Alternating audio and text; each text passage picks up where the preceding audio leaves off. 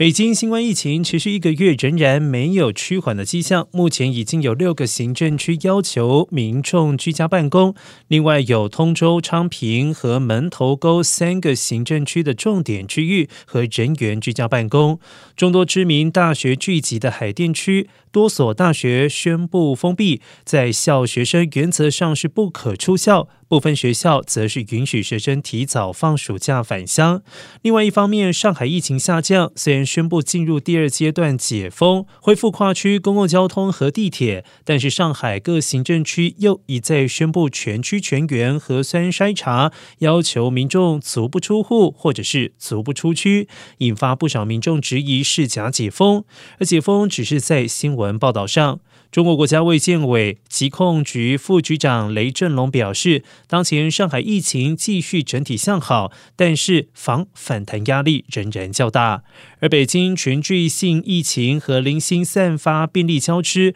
局部地区和重点人群仍然有感染传播风险。